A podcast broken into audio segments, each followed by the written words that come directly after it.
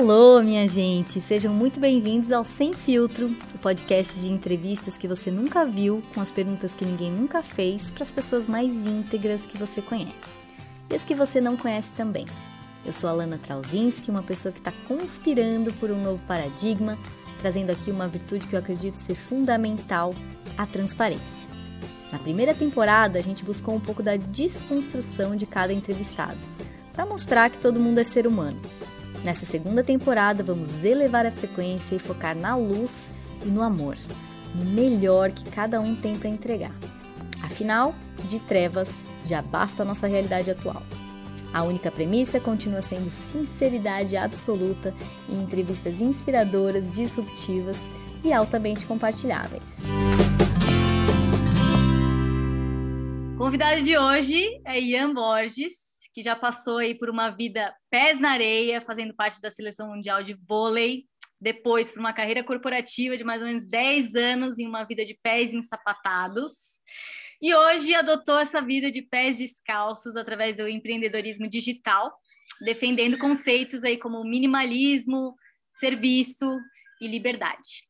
E aí, Ian, beleza? Bem-vindo ao Sem Filtro. Como tu está chegando hoje? A Elana, obrigado pelo convite. Estou chegando muito feliz. É uma honra estar participando aqui dessa troca super transparente, sincera e conta comigo aí para ser fator de soma na vida da sua audiência. Maravilha. É, bem, eu estou fazendo essa pergunta assim no começo para a gente puxar a conversa, né? O que está vivo em ti nesse momento, assim? Que, que qual é o perrengue que tá passando na tua vida, processo? O que, que tu está vivenciando agora que é, assim, pô, o que tu está aprendendo, o que tu está lendo, o que tu está, assim, que, que tá pegando para ti, assim? Ó, que está no topo da minha cabeça e é um desafio, mas ao mesmo tempo é uma grande realização. São dois projetos que estão acontecendo em paralelo. Um é o projeto do meu primeiro livro, que é um sonho que eu sempre tive e agora está bem na reta final de, de conseguir acertar os pontos nos is ali no, com a editora tal. Então, provavelmente esse ano o bebê vai nascer e hum. isso para mim tem sido um desafio muito grande porque é, a escrita de um livro é bem diferente da escrita que eu estava acostumado a fazer, de artigos ou de posts ou de textos mais curtos. Então, foi uma aventura de dois anos aí, com, com alguns mentores, né? uma mentora, Pauline, né? minha mentora de escrita, que foi fenomenal aí nessa minha jornada. E então, agora que está chegando o momento de lançar para o mundo, é, ainda tem alguns meses, né? mas já está ficando mais concreto, dá aquele friozinho na barriga, né? de umas etapas que eu nunca vivenciei, de coisas completamente desconhecidas e e dinâmicas que, que eu ainda não enfrentei, que sempre causa né, um friozinho na barriga gostoso, mas ao mesmo tempo delicioso no sentido de caramba, é um sonho que está acontecendo. Né? Então isso está tá muito no topo da cabeça. E um outro projeto que é um pouco a coroação de, de erros e acertos aí nesses últimos quase cinco anos né, empreendendo, que é a criação de uma comunidade como produto, né? uma, uma comunidade onde eu quero fazer uma coisa muito especial que eu já fui cultivando aí em, programas, em, em, formatos diferentes, mas eu quero unir tudo num só local. Isso está me dando um medo tremendo, porque eu sempre hesitei muito esse tipo de formato de um comprometimento de longo prazo, né? Por exemplo, um ano de programa ou seis meses, porque um dos meus maiores valores na vida é a liberdade. E aí, a partir do momento que eu me comprometo com pessoas que eu respeito, com pessoas que, que são muito importantes para mim, que estão comigo há um tempo, né, me seguindo, me acompanhando, eu me comprometo com algo de um ano, é algo que me, me, assim, me tira da zona total de conforto. Né? Mas eu senti que é um momento onde ficou, onde é inevitável não seguir em frente com esse projeto. E eu, um, é um dos projetos que está nascendo de um, de um, de um lugar de intuição, de coração muito forte, porque eu conversei com muitas pessoas, com várias pessoas que eu admiro, que fizeram esse movimento, mas estão parando com esse movimento e encerrando as suas comunidades. Então, eu já ouvi muita coisa que talvez, se eu pensasse só com o lado racional, mental, analítico, é, eu não seguisse em frente. Mas eu estou ligando um belíssimo foda-se com amor e seguindo em frente porque eu sinto muito forte que é o caminho que eu preciso fazer, independente de retorno, expectativa, mas é algo muito forte que está batendo agora. Então, esses são os dois projetos aí que estão bem vivos em mim hoje.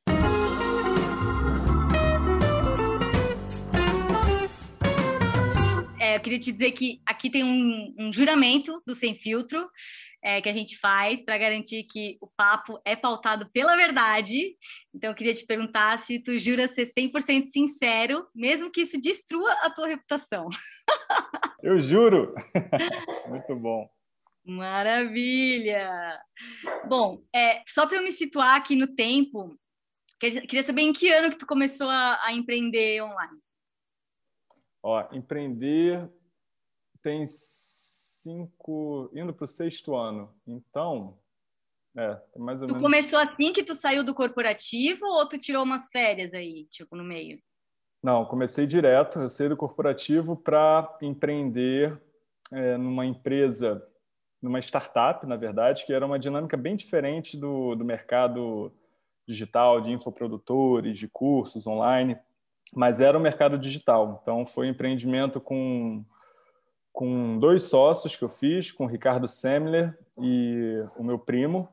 E foi uma era um empreendimento digital porque a gente estava criando uma empresa de educação para líderes em, em, em, grandes empresas, pequenas empresas pelo mundo, para mudarem a forma de trabalharem, né, com uma pegada muito forte de futuro do trabalho, liderança participativa, colaborativa. Então a gente ficou um ano tentando encontrar um modelo ali para escalar. Foi muito bom, muito aprendizado, mas não encontramos o um modelo para escalar. Então é, teve bastante investimento ali de tempo, equipe grana. E aí a gente resolveu fechar o projeto e, e aí tinha uma outra empresa em paralelo que também era sócio, que era um instituto de consultoria e treinamento. E aí eu virei sócio deles, levando toda a expertise digital para internacionalizar a empresa e digitalizar o portfólio. E aí foram mais alguns anos ali até fazer a transição completa para o meu projeto pessoal. Uhum.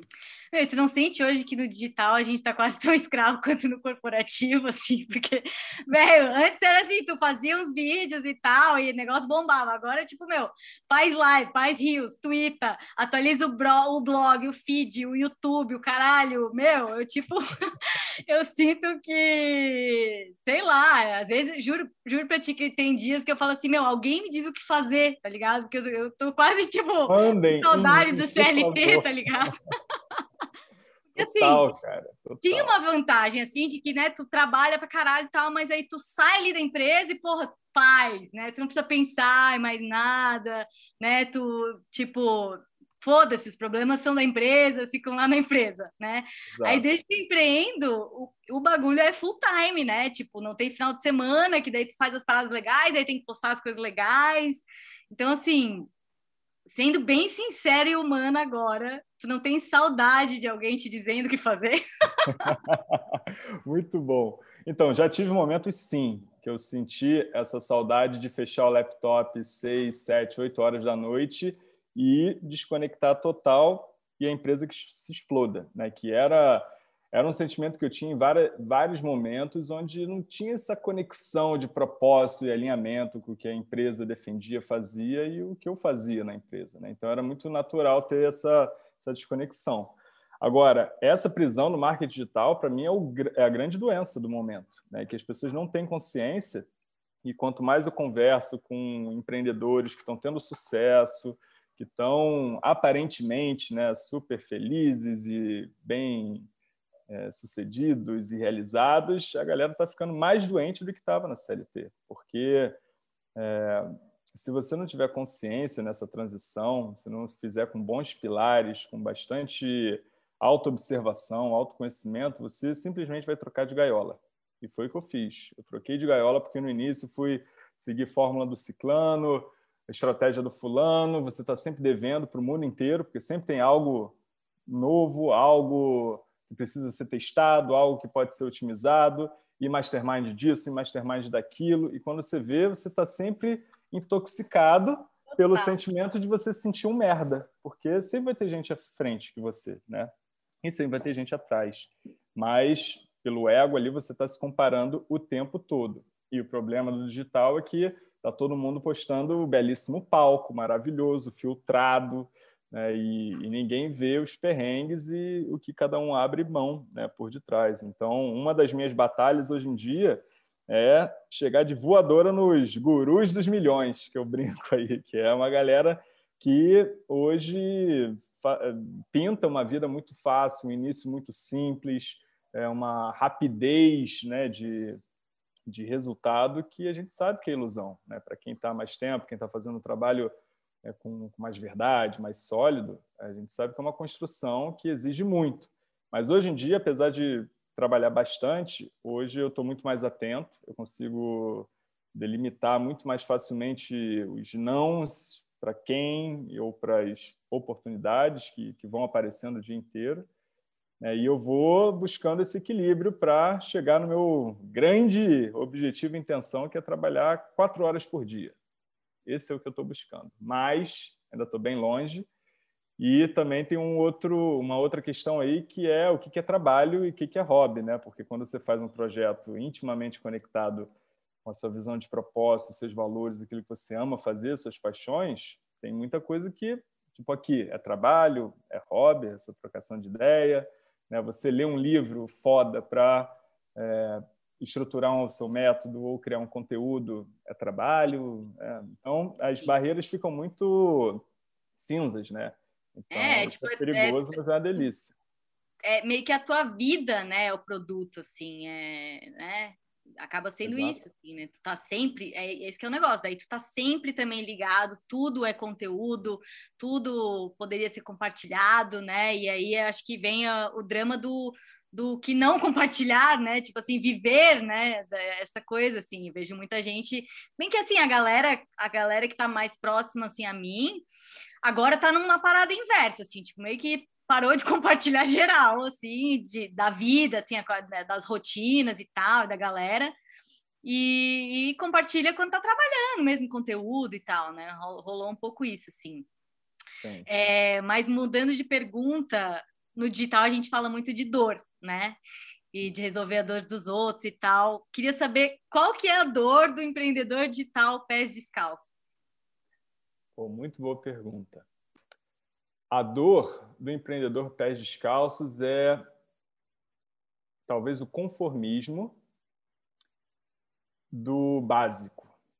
O que, que eu quero dizer com isso? É, o empreendedor pés descalços é alguém que busca muito mais equilíbrio, muito mais qualidade de vida, muito mais simplicidade no que faz, mas muitas vezes isso impede ele de crescer né, e atingir níveis maiores, porque o equilíbrio ele pode ser muito ilusório também, né? Não existe equilíbrio total, né? Equilíbrio total é quando você morre, aí fica aquela linhazinha no, no monitor, né? Sem nenhum pico do batimento cardíaco. Então, é, se você não, não tem clareza de que existirão momentos para você dar um gás fudido e trabalhar até tarde e virar fim de semana e, e faz parte do jogo? Para você balancear com outros momentos né, muito mais tranquilos e no final você ter uma percepção de vida mais equilibrada, é, se você só buscar o equilíbrio a todo preço, você pode limitar muito seu potencial. E aí você ficar num patamar que muitas pessoas vão passar perrengue para ter uma liberdade financeira mais tranquila,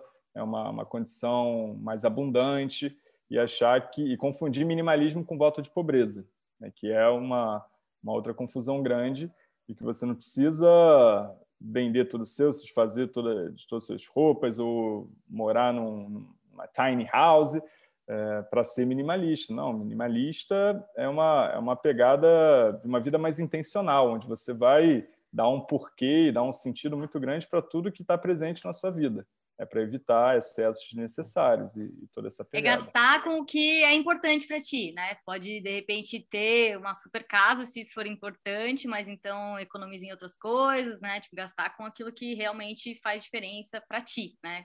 Valores Exato. pessoais. Assim. É, e cada um Sim. vai ter a sua, a sua visão, né? Não dá para falar, essa é a regra do minimalismo, está aqui o checklist, né?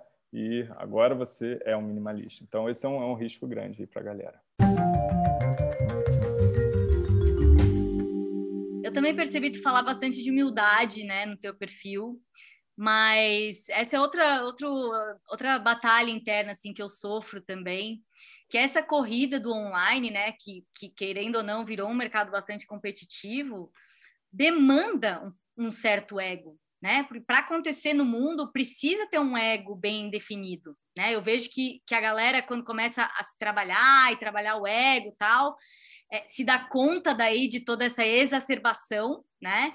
E aí vai para um outro extremo, assim, tipo meio dá uma some do mapa, passa pelas mortes, né? Não posta mais nada. É, eu mesma já oscilei muito assim entre essas coisas, né? Então como que é isso para ti, assim? Qual é, na tua visão, esse limiar do ego bem resolvido, sem ser um putegão, assim? Sim. Cara, o que eu busco é estar tá sempre me observando muito sinceramente, e aí os meus rituais matinais, a escrita intuitiva, uma série, filosofia para caramba, porradas, conversas transparentes, isso tudo me ajuda para saber se se eu estou perdendo a linha ou não dentro do que para mim é importante, sempre conectando com os meus valores e, as atividades do dia a dia. Então, o que eu vejo que acontece muito comigo também é aceitar os ciclos. Vão existir ciclos de início de projeto ou consolidação de projeto que eu vou permitir o meu ego né, expor mais coisas ou, ou trabalhar mais os gatilhos famosos, né, que que a gente acaba algumas vezes repudiando ao máximo, mas faz parte um pouco do jogo ali de persuasão. E tem momentos que não, vai ser momentos mais recatados de introspecção, reflexão e principalmente exposição nas redes sociais. Então, o que eu busco hoje é depender menos dessa exposição é, desenfreada e, para mim, desequilibrada e construir bases mais sólidas, como estratégias de venda perpétua, onde eu não preciso fazer lançamentos loucos e botar uma energia né, mensal de coisas megalomaníacas, ou também trabalhar é, muita, né, delegar muita coisa, trabalhar com equipes e pessoas fazendo muito do que eu não preciso fazer, mas às vezes o ego traz, né? Só você faz tão bem, ou se você fizer vai ser melhor. E aí começar a se desapegar um pouco disso para liberar espaço para fazer o que eu mais gosto na vida, né? que é passar tempo com as pessoas que eu amo, estudar, explorar, me permitir fazer um monte de experiência louca, que isso vai me ajudando na minha jornada para evoluir, né, como um todo. Então, acho que tem momentos que eu é muito, são muitos ciclos, né, e, e se permitir viver esses ciclos e entender que vão ter momentos é, que faz parte do jogo, jogar um pouco o jogo, né, é, com aceitação, me ajuda a, a não sentir que eu estou errando muito. É, queria falar sobre essa questão de ter time, né? Tem gente que fala, ah, mas é que tua vida é fácil, tem o time para fazer isso para ti. Como que é isso para ti? Tu ainda tu, tu, tu, quer crescer, trabalhar com um time grande ou já está se dando conta de que também é, pode ser roubada? Não, de jeito nenhum. Não quero ter time grande, porque eu, eu sei dessas dores, já vivenciei essas dores e a gente fez até um movimento agora no final do ano de reduzir tudo, porque despesa, equipes, você vai se acostumando, você vai ficando confortável, você vai deixando passar e quando vê, está com uma operação super inchada e um monte de coisa que você simplesmente não questiona porque não tem tempo para parar para para verificar aquilo tudo. Então a gente chegou no momento de bem desafiador assim financeiramente dos negócios tal. E aí a gente fez um movimento drástico de cortar tudo. E aí ficamos eu, meu sócio, minha outra sócia, que é minha esposa também, que tem o um projeto dela e a equipe, né? Esses três trabalham nos dois projetos e trabalhando com freelancers pontualmente, né, para entregas muito específicas, muito claras e pontuais. Isso foi maravilhoso, porque nos ajudou a voltar para uma pegada mais essencialista do negócio e realmente trabalhar com foco muito grande, com maior agilidade. E a gente nunca teve ambições megalomaníacas de, de muitos milhões. A gente sempre teve uma consciência muito grande de, pô, a gente, a gente gasta quanto nossa despesa né, de vida, né, bem confortável, sem deixar de fazer nada. É X, então se a gente tiver 2X, está lindo. Vamos para dentro que tá maravilhoso, mas se a gente tiver X também tá bom. A gente tem as economias tal. Então a gente sempre pautou o faturamento da empresa, a lucratividade, em cima do nosso estilo de vida. Por isso que a gente considera muito a nossa pegada um lifestyle business, né? que a gente não tem interesse em criar uma empresa para vendê-la no futuro, aquelas coisas todas. A gente quer um trabalho que nos dê senso de realização extremo, liberdade, prazer, que a gente possa ajudar bastante gente e que possa pagar bem as contas com tranquilidade. Então, fica mais fácil de fazer essas, essas, é, essas reflexões sobre equipe e tal, porque se a gente está com uma equipe muito grande ou muito complexa de lidar, isso tem um impacto direto na nossa qualidade de vida. Então, a gente já levanta né, a placa de atenção e, e toma decisão. Uhum. Tu já teve próximo de um burnout sendo empreendedor digital ou não? Como empreendedor digital, não, porque desde que eu entrei para essa. Eu entrei no início falando muito de rituais e produtividade, então eu sempre fui muito atento ao meu bem-estar e à minha manhã. Então eu sempre construí uma base muito sólida pela manhã, onde hoje eu invisto entre duas a quatro horas só para mim, só para fazer tudo que eu preciso para manter esse equilíbrio aí, corpo, mente e alma, para não, não sofrer um, um, burnout ou uma crise de ansiedade, uma depressão forte, que são as doenças aí que estão né, abraçando a galera nesse momento. Mas na L'Oréal, na época que eu estava lá na CLT, eu, eu cheguei a ter um princípio de burnout na época que era trabalho 14 horas por dia e eu estava na França e não estava próximo da minha família, e batia inverno e você saía para o trabalho de noite, voltava para o trabalho de noite, não via sol. Então essa época foi foi bem desafiadora. Mas no empreendedorismo eu já eu já cheguei com um pouco mais de de autopercepção assim para não, não deixar chegar no limite. Quais foram as coisas fodas que aconteceram na tua vida sobre as quais tu não postou? Queria comentar um pouco essa edição da vida, né? Que é, ninguém conta o lançamento fracassado, ninguém conta que gastou 30 mil para ganhar 31, esse tipo de coisa, né? tipo, eu vejo que, que o mundo online, assim, é cada vez mais uma grande ilusão, né? E quem vende a maior ilusão é quem está ganhando mais dinheiro de alguma forma também, né? Se tu tiver dois botões, um dizendo, olha, emagreça 10 quilos em um ano, remodelando seu estilo de vida por completo, tarará, autoconhecimento, não sei o quê, e um botão embaixo, emagreça 10 quilos em uma semana sem fazer nada, por mais que as pessoas saibam que é mentira, elas vão clicar no segundo botão, né? Então, tu não sente assim que a internet está virando um lugar de vendedores de ilusão, assim mesmo?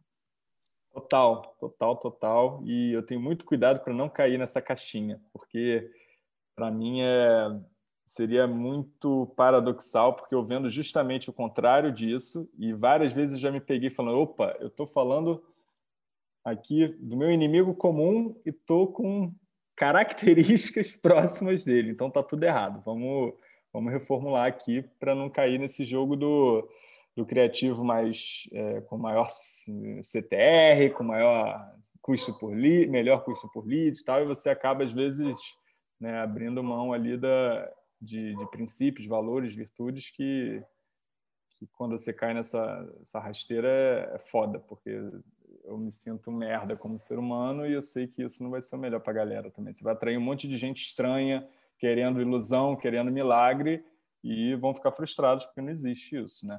Mas o que eu não postei, cara, é... já teve lançamentos muito merdas que eu fiz que, que deu prejuízo, então isso eu não postei, assim, por exemplo, óbvio que você trouxe, mas eu acho que o que eu não posto ainda, né, e, e foi um exercício na escrita do meu livro que foi bem desafiador, mas foi muito libertador também, foi falar dos perrengues da minha vida, é, quando eu era mais novo. Né? Então, assim, poucas pessoas sabem que eu perdi o meu pai com, com 16 anos, é, que eu tinha um irmão também com microcefalia e paralisia cere cerebral que eu perdi quando eu tinha 13 anos. Então, tem alguns algumas perdas assim da minha vida que que eu nunca contei nem nos meus programas, nem nas redes sociais, por não ser relevante, talvez, para a galera, na minha visão, Mas, acima de tudo, depois de eu conhecer um cadinho sobre Enneagrama, né, eu vi que eu era o número 7, o guloso, eu tenho uma característica muito grande de evitar tudo que é dor e botar tudo para debaixo do tapete e não enfrentar o que é doloroso, o que é difícil, o que me causa sofrimento. Né? Acho que nesses ciclos de, de se expor, se preservar, você você nunca tem a resposta definitiva, né? Então é, é um constante experimentar para ver onde você você fica mais confortável e, e, gera mais valor, né? Então é uma dúvida que eu tenho sempre. Sim, é, eu já nesse lado hoje, né, tô no oposto, assim, eu tô indo muito pelo caminho da vulnerabilidade, assim, porque eu senti justamente, né, que, enfim, é o que está faltando no mercado, sabe assim? É o que está faltando gente real que posta o perrengue, que posta quando tá na merda e que fala sobre isso, sabe? Porque justamente para trazer esse, esse maior nível de verdade para a rede, né? Assim, de que não seja essa. Porque é isso que está causando depressão na galera, cara. Porque tá todo mundo sempre maravilhoso no Instagram, né? E tu acha Exato. que é tu é o único que sente tristeza, tu é o único que não tá maravilhoso sempre e tudo mais, assim. Então, óbvio que tem um preço que eu tô pagando, né? Que, tipo, nem todo mundo, tu não quer, tu, a tua vida já tá uma merda, tu não quer ir pra internet e ainda ver a merda dos outros, né? Então, rola um pouco isso também, de uma galera que fala, meu, vou deixar de seguir essa doida e tá sofrendo muito agora, tá? Sabe? Mas é, então, é, é enfim, é, é, isso, é são né? escolhas, né? É, são escolhas e Sim. uma coisa que me ajuda é, é quando eu tô nesses momentos me sentindo um, um merda pela essa comparação constante desses palcos maravilhosos, é simplesmente parar de usar as redes nesse intuito de, de rolar feed. Eu não rolo feed hoje em dia, assim. Eu eu estou presente, mas para postar, para interagir com a galera no direct, para compartilhar coisas, mas para consumir, eu, eu sou muito mais. É, eu, eu, eu, sou muito mais. Eu filtro muito mais eu tenho momentos que eu começo a seguir todo mundo e amigos meus que eu admiro, que eu acho o trabalho foda, mas eu paro de seguir porque estava falando, porra, que coisa foda que ele está fazendo, eu não estou fazendo, então eu sou um merda. Então isso eu faço direto. E aí tem momentos que eu volto, tal, porque a, o Instagram para mim é a rede mais tóxica que existe no universo. E se você não tiver consciente disso, você entra num ciclo muito escroto, muito vicioso de estar tá ali o tempo todo se achando um bosta. Né? Então tem que ter muita atenção. Sim. Eu admiro, mas eu tento não consumir também. Mas eu entro ali às vezes para postar um negócio, cara, daqui a pouco eu tô, no, sei lá, no Rios da Rihanna, tá ligado? Negócio velho, tu fala como é que eu vim parar aqui? Que é porra é essa? O que tá é acontecendo? É um bizarro, né? Tipo, é muito difícil não ser, não ser abduzido ali pelo negócio, Sim. né? É, eu vi, bom, já falou, né, sobre ter escrito um livro, assim, e eu curto muito ajudar os escritores também, porque sei que é foda esse né, universo de ah, vender livro e, e, divulgar, e livro é um negócio que dá um trabalho do cão, né? E não necessariamente retorno financeiro, então porra, é um negócio que a gente tem que realmente botar um empenho, um, um gás, assim. E então eu queria que tu vendesse o teu livro em um Rios. Muito bom. em um Reels. Para você ver, ó, eu nem sei direito quantos segundos tem o Reels. São 30? Eu 60. não entrei, eu não entrei no mundo dos Reels porque é uma parada também que essa coisa, Reels, e aí a outra rede social agora do áudio, e, e, tu fala, meu irmão, não, para, pelo amor de Deus. Mas vamos lá. Então, já não estou aguentando o que tem, né, meu? É, já não dá o que tem, imagina novo. Mas vamos lá, meu livro no Reels. Meu livro é, uma, é um mix entre uma autobiografia e uma parte bem ferramental para a galera conseguir entrar dentro do próprio universo. E na parte autobiográfica eu falo de três grandes ciclos na minha vida: né? os pés na areia, que foi no esporte, né? no vôlei de praia, os pés ensapatados com a carreira corporativa e os pés descalços empreendendo. E aí eu vou contando dessa minha jornada de libertação em busca de mais sentido. E na segunda parte eu dou ferramentas que me ajudaram né, para que a pessoa possa fazer a própria reflexão, e eu sempre vou fazendo uma analogia com áreas da empresa e áreas da vida. Então, essa segunda parte é estruturada dessa forma, e meu grande objetivo é fazer a galera rir e chorar, e também informar né, com ferramentas legais aí para a pessoa tirar algo bem concreto para a vida dela e dar um primeiro passo. Foi mais que um rio, hein? Mas é, perdoamos. Foi, foi, foi, um, foi uma sequência de stories. É, é, queria que você falasse brevemente assim, qual foi o maior aprendizado de cada uma dessas fases ali, do pés na areia, pés é, ensapatados e dos pés descalços, assim.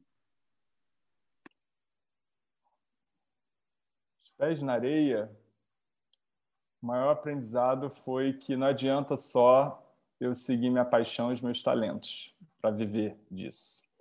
Porque os esportes, né, ali o vôlei de praia, no meu caso, eu era apaixonado né, pelo esporte, eu jogava muito bem, conquistei muita coisa legal, só que não ganhava dinheiro, né, não dava dinheiro. Eu cheguei a ser campeão mundial, mas não, não tinha dinheiro. E aí não dá para viver disso. E o maior aprendizado foi olhar um pouco mais para frente e e ver que muitos ex-jogadores ou jogadores depois de 20, 30 anos é, tinham conquistado um, um, um, estilo de vida que não era o que eu queria. Então, é, eu fiquei muito feliz de, de, estar satisfeito com aquele ciclo e seguir para um novo ciclo, e não continuar naquilo, porque tenho ainda amigos até hoje que continuaram e, e têm dificuldade de, de sobreviver. Né? Isso, isso acho que foi o maior aprendizado na carreira corporativa, ali nos pés ensapatados, acho que o maior aprendizado foi que, por mais merda que tenha sido várias etapas ali, foi a minha história. Né? E isso foi muito importante para eu ser quem eu sou hoje. Então, ali no meio do, da, do perrengue, um outro aprendizado foi que não adianta você viver o sonho da sociedade ou dos outros, esquecer dos seus, porque eu atingi o que muita gente diria que é sucesso e estava completamente vazio por dentro. Então, não dá para a gente ignorar né, os próprios sonhos, porque em algum momento a bomba vai estourar.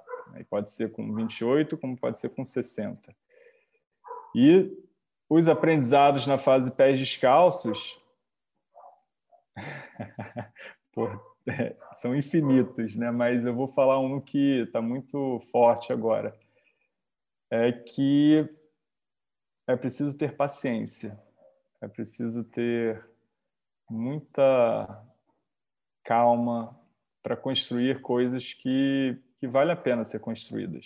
Né? Não adianta a gente adiantar ou criar muita expectativa sobre algo, porque vai ser um contrato com a frustração. Então, aprender a, a dar o tempo a cada, cada coisa, aprender a, a germinar é, sementes e, e, um grande lema tem sido sem pressa, sem pausa. Então, é, é aproveitar muito o caminho. O caminho tem que fazer muito sentido dia a dia e parar de só de pensar no, no grande resultado daqui um, dois, três anos. É, ver o agora mesmo, o dia a dia, se está valendo a pena porque senão é muita energia, muito esforço para algo que simplesmente pode não existir. Né? Então, o agora tem que estar tá valendo muito a pena. Agora a gente vai para rapidinha sem filtro, onde tu responde com uma palavra ou uma frase no máximo, tá bom? É, o terror do nômade digital. Ficar preso por mais de seis meses no lugar. Fico puto com ser chamado a atenção em público. Maior qualidade. Inteligência social. E a coisa que não está bem resolvida, bem trabalhada ainda. Autenticidade. A história mais bizarra, assim, todo mundo tem uma história mais bizarra, né? Mas sem contar a história inteira, assim, em uma frase para a galera ter vontade de ler o livro. ah. Ai, deixa eu ver. Por exemplo, eu fui presa em Las Vegas junto com a princesa do Bahrein, que eu não sabia que era princesa. Essa história está no livro. Tá bom. É, tomar café numa floresta conhecida como a Floresta do Suicídio. Eita! no Japão. Meu Deus do céu. Bom, para finalizar, a gente tem um, uma hora que é o sem filtro reverso. Então, queria saber se tu tem uma pergunta sem filtro. Tenho sim. Qual foi o momento onde você mais chorou de dor? Cara, eu passei por isso recentemente, assim, inclusive, né? Eu me separei do pai das minhas filhas com dois bebês, né? Tinha uma, uma filha de um ano e um bebê de três meses, assim. E, e, nesse rolê eu me vi em várias situações assim que eram muito desesperadoras, tipo chegar em casa de carro com dois bebês, onde eu tinha que tipo é, pegar uma, rezar para a outra não chorar, ficar dentro do carro, subir três lances de escada, eu morava numa casa de que era um triplex assim, subir três lances de escada, deixar uma no, no quarto, rezar para não chorar, descer os lances de escada, pegar outra no carro, subir os lances de escada tudo de novo, sabe? Assim, e assim, aí, aí óbvio, as duas chorando, uma lá, outra cá, e tudo no meio daquele caos, e tendo que, ao mesmo tempo que amamentar uma, a outra demandando atenção. E, cara, quando isso acabava, assim, esse inferno, eu me, eu me vi várias vezes, não foi uma nem duas, foram muitas vezes chorando, assim, em posição fetal, com dois bebês, sabe, em cima da cama, assim. Foi um momento muito duro, muito difícil e, e assim, que me, me trouxe muita resiliência, né, assim, é, é, eu acho que eu ganhei ali uma força, assim, e também uma humanidade né? Porque, porra, hoje em dia eu consigo me relacionar com o sofrimento, sabe? Isso que a gente falou do tipo 7, assim, essa, esse, né, de não conseguir lidar com o sofrimento dos outros, eu tinha muito isso, porque eu não conseguia lidar com o meu, eu também não conseguia lidar com muito sofrimento do, do da galera que fazia os meus programas, sabe? Eu, eu, meio que meio que banalizava, meio que falava, não, vamos sair daí e tal. E aí, quando eu tive ali, eu imersa naquele sofrimento, assim, isso me conectou, sabe, com muita gente, porque eu sinto que antes, na verdade, se for ver, né, óbvio, todo mundo tem uma história triste para contar e tudo mais, mas comparado a isso, eu desconhecia sofrimento, sabe? Na real, eu tive uma vida boa zona, viajei, tarará, meus pais são gente boa, né? Então, assim, não tive nenhum perrengue grande na vida, assim, e isso ali me deu essa, essa, essa humanidade, assim, de, de realmente me conectar com as pessoas um, a um nível muito mais profundo e ser capaz de sentar do lado de uma pessoa e permanecer na dor, sabe? Tipo, ficar ali com ela doendo e não tentar resolver, sabe? Tentar tirar a pessoa daí e ficar ali, cara, tô aqui, segura minha mão e vai, sabe? Faz o que tu precisa fazer e tal. E isso, na real, é muito mais poderoso do que qualquer tentativa de, de tirar a pessoa dali, né? Então foi foi um grande aprendizado, né? Te agradeço aí pela pergunta. Delícia, obrigado por compartilhar. Para finalizar, eu queria que tu fizesse, fizesse uma frase que está fazendo sentido para ti e também fizesse o teu espaço jabá para falar das suas redes, do teu livro, onde que as pessoas te encontram e tal. Perfeito. Cara, uma frase lema para mim muito forte é, não acrescenta não acrescente dias à sua vida, mas sim vida aos seus dias. Então é, é realmente viver se perguntando: e se amanhã não estivesse mais aqui? E se daqui a pouco não estivesse mais aqui? Porque refletir sobre a morte te ajuda muito a viver, né? E tem todo esse papo piegas do estoicismo, tal, momento, memento mori, tal, mas é a pura verdade. Então, acho que acrescentar dias a não acrescentar dias à vida, mas sim vida aos dias, é um, é um, tem sido um bom lema para mim. Ah, o momento jabá, esqueci. então, acho que a melhor forma de, de me acompanhar é no Instagram mesmo, arroba Ian, I-A-N, P de Paula Borges, porque lá eu tenho compartilhado praticamente tudo. É, mas tem o meu site, ianborges.com.br, estou no YouTube, então não estou no TikTok. Tento evitar novas redes, o Instagram e o YouTube já me dão um bom trabalho.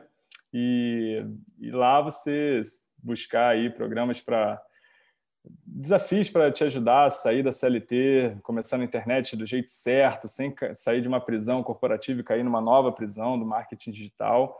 Tudo que eu faço envolve muito desenvolvimento pessoal com negócios online. Então, eu tento criar uma ponte bem prática para ajudar a galera a fazer esse movimento de uma maneira mais consciente, mas sem esquecer que vivemos ainda num mundo né, onde a gente precisa ter um, um pé de praticidade muito forte, um pé no chão, né, para as coisas acontecerem. Então, lá no Instagram vai ter muita coisa legal. Maravilha! Gratidão aí pela entrevista honesta, sincera, profunda e ao mesmo tempo informativa, né? Acho que vai ser bem massa para uma galera que está né, tentando esse caminho aí ou começando nesse caminho. Gratidão obrigado, mesmo. Alana. Obrigado, obrigado aí por, por esse espaço, né? Por ter feito perguntas tão gostosas que a gente não, não, não responde né, no automatismo, né? não dá para simplesmente fazer um bate-pronto assim sem, sem pensar. Então, obrigado pela sua arte aí de trazer esse tipo de reflexão. Muito obrigado. Esse foi o Sem Filtro dessa semana, um podcast editado com muito amor pelas meninas da Tântalo Digital, a agência de design e marketing digital com o coração. Arroba Tântalo Digital. Se você gostou desse podcast, ajuda a gente na expansão de consciência e compartilhe com todas as pessoas que podem se beneficiar e crescer com essas informações. Você pode fazer isso por WhatsApp ou nos seus stories do Instagram, clicando nessas três bolinhas aqui embaixo. Se a sua empresa quiser patrocinar esse podcast, entre em contato pelo meu perfil pessoal no Instagram, arroba Recalculando a Rota. Destaca aí a sua frase favorita e marca a gente com podcast.semfiltro. Aproveita para seguir lá no Instagram e aqui no Spotify para ficar sabendo em primeira mão quando sair um novo episódio toda sexta-feira. Um beijo instalado em todo mundo que ouviu até agora e muito mais amor está por vir na próxima entrevista. Até lá!